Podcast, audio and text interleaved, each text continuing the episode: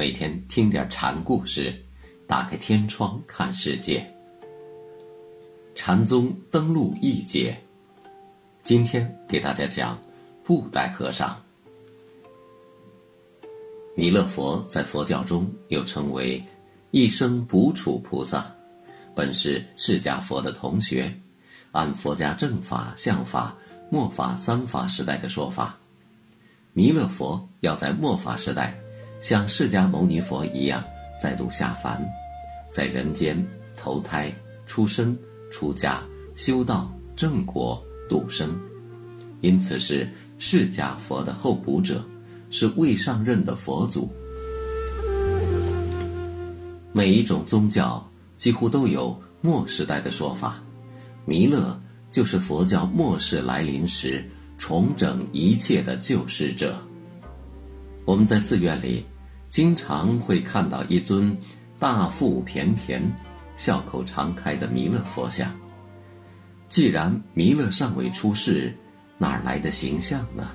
原来我们所见的这种弥勒佛像，只是他的化身。画的是谁的身呢？就是明州奉化县，也就是今天的浙江奉化县的布袋和尚。这位布袋和尚自称弃子，人号长听子。此人大肚挺挺，形体肥胖，形貌丑陋。他总背一条大布袋子，斜一领破席，随处寝卧，村镇市面到处乞讨，要的东西吃，总是从口中吐出一些，投到布袋中，行为怪诞，出于无定。再加上脏污丑陋，受人白眼、揶揄、笑骂，就在所难免了。和尚自作记说：“一钵千家饭，孤身万里游，渡人轻言少，问路白云头。”这里说的轻言少，就是世态。按佛教的描述，所谓的末劫。使社会失去正真诚实，充塞着奸诈欲望的污浊世道。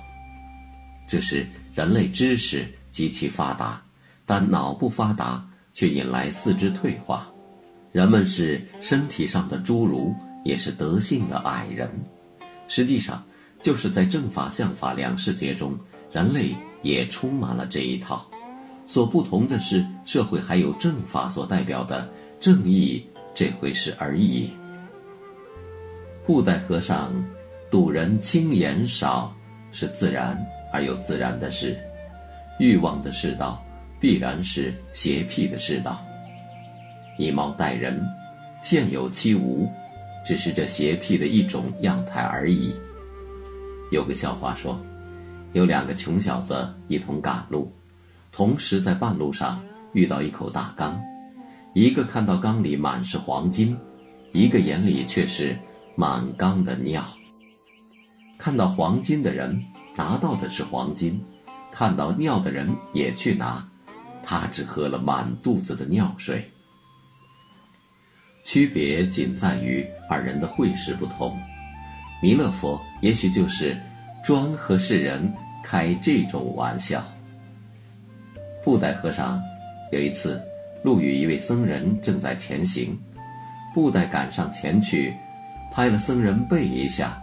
僧一回头，布袋说：“给我一文钱。”那僧道：“道德就给你，道不得就不给你。”布袋和尚一听，便放下布袋，插手而立。看来，他那只大布袋子，不止装口食。还有说法的大用。有位白鹿和尚问他：“布袋是什么？”和尚便放下布袋，又问：“那布袋下面的事又是什么？”和尚便又背起布袋。又有位宝福和尚问布袋：“什么是佛法大义？”和尚照样放袋插手。宝福说。除了这个，还有别的更高妙点儿的事吗？和尚听罢，就又背起口袋离去。布袋和尚曾在大街口上站着，一位僧人问他：“干什么？”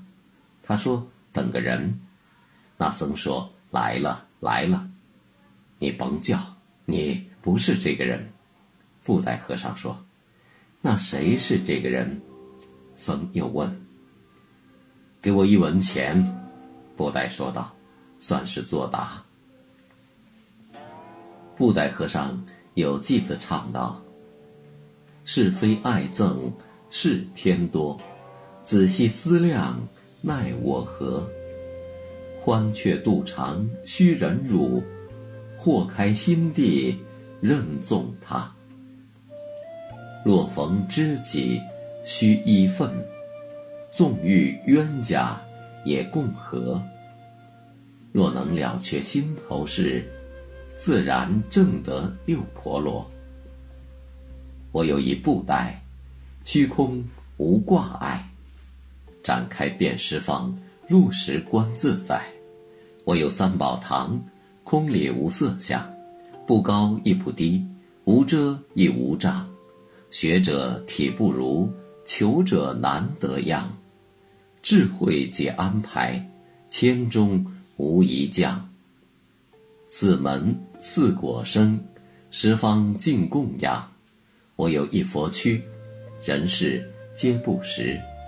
不塑也不装，不雕也不刻。无一滴灰泥，无一点色彩，人画画不成，贼偷偷不着。体相本自然，清净非浮世。虽然是一躯，分身千百亿。心宽意豁，就可以超出世俗间的偏爱，就宠辱不惊，敌友如一。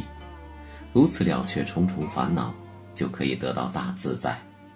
六波罗即六波罗蜜的简称，是梵文的音译，意义为六度，即布施、持戒、忍辱、精进、禅定、智慧，是从生死达到彼岸的途径。波罗蜜的意思是到彼岸。此记中，布袋和尚是说，要想修正六度波罗蜜。了却心事，一切皆空，方是前提保障。弥勒菩萨属于渐修法门，讲究修行次第，故布袋和尚有六度之说，但他强调一念即转，六度得成，又有顿悟的意味，与禅宗十分相近。佛法僧称为三宝。即以为，在他那个包容十方世界的布袋中，有无色无相的三宝境地：发心、修行、菩提、涅盘。这四修行次第阶段为四门：欲流果、一来果、不还果、阿罗汉果，为程度不同的四种果位。布袋和尚这是在说。